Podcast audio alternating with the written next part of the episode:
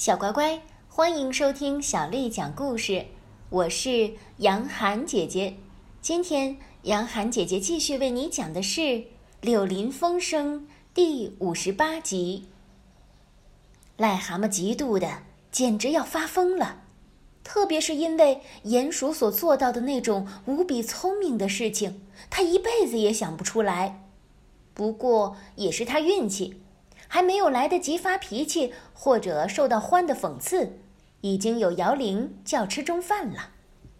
这是一顿简单但是耐饥的饭，有熏肉蚕豆、通心粉布丁。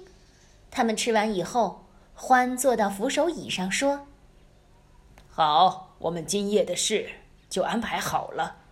等我们干完，也许已经很晚了。因此，只要能做到。”我要先打个盹儿去了。他用手帕蒙住脸，很快就呼噜呼噜的睡着了。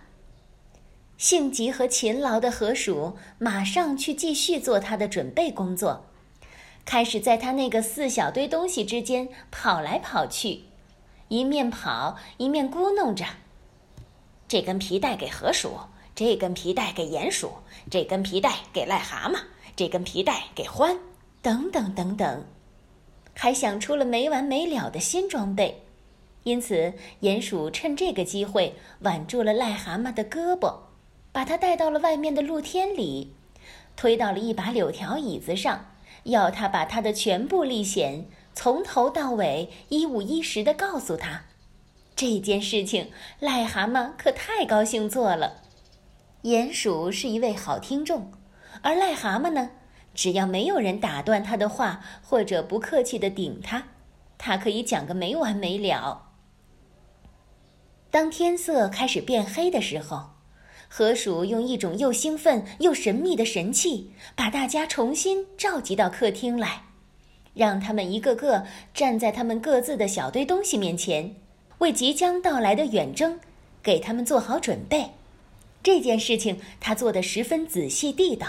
并且花了不少的时间。首先是给每只动物围上了一条皮带，接着是在每根皮带上插上了一把剑，然后在另一边配上了一把短弯刀，最后是给他们每一个人一对手枪、一根警棍、几副手铐、一些绷带和橡皮膏、一个热水瓶和一盒三明治。欢愉快地笑着说。很好，河鼠，这样做使你高兴，又与我无损。不过，我去做我要做的一切事情，只要这一根木棍就够了。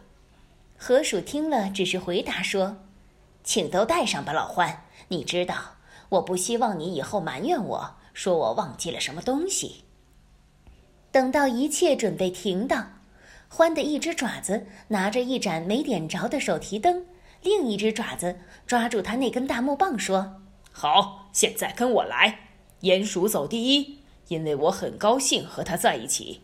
河鼠走第二，癞蛤蟆走在末尾。你听着，癞蛤蟆，你别像平时那样叽叽咕咕的说个没完，要不然就叫你回来。说话算数的。”癞蛤蟆只怕把他留下，因此站到给他指定的蹩脚的位置，不发出一声牢骚。接着，这几只动物就出发了。獾带着他们顺河边走了一小段儿，接着忽然在河岸一翻身，钻进了一个洞。这个洞只比水面高一点儿。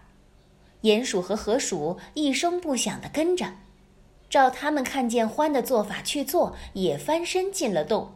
可是轮到癞蛤蟆的时候，他当然一滑，就很响的啪啦一声的。落到了水里，还发出了一声惊叫。他的朋友们把他拉上岸，赶紧给他擦干身体、绞干衣服。他舒服了，站起来了。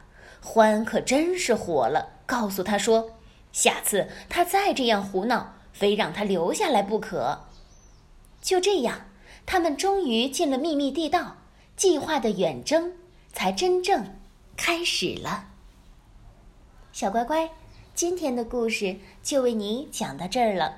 如果你想听到更多的中文或者是英文的原版故事，欢迎添加小丽的微信公众号“爱读童书妈妈小丽”。